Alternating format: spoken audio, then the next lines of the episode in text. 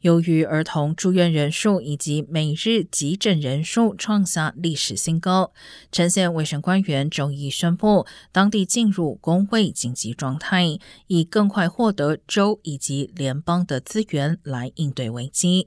虽然近来新冠病例较少，但陈县过去一个多月出现大量感染流感病毒或是呼吸道合胞病毒 （RSV） 的病例。圣地亚哥县公卫系统也面临类似的情况，并且同样发出警告。目前，辉瑞正在研发 RSV 疫苗，希望可以有效避免婴儿因感染 RSV 病毒出现严重症状。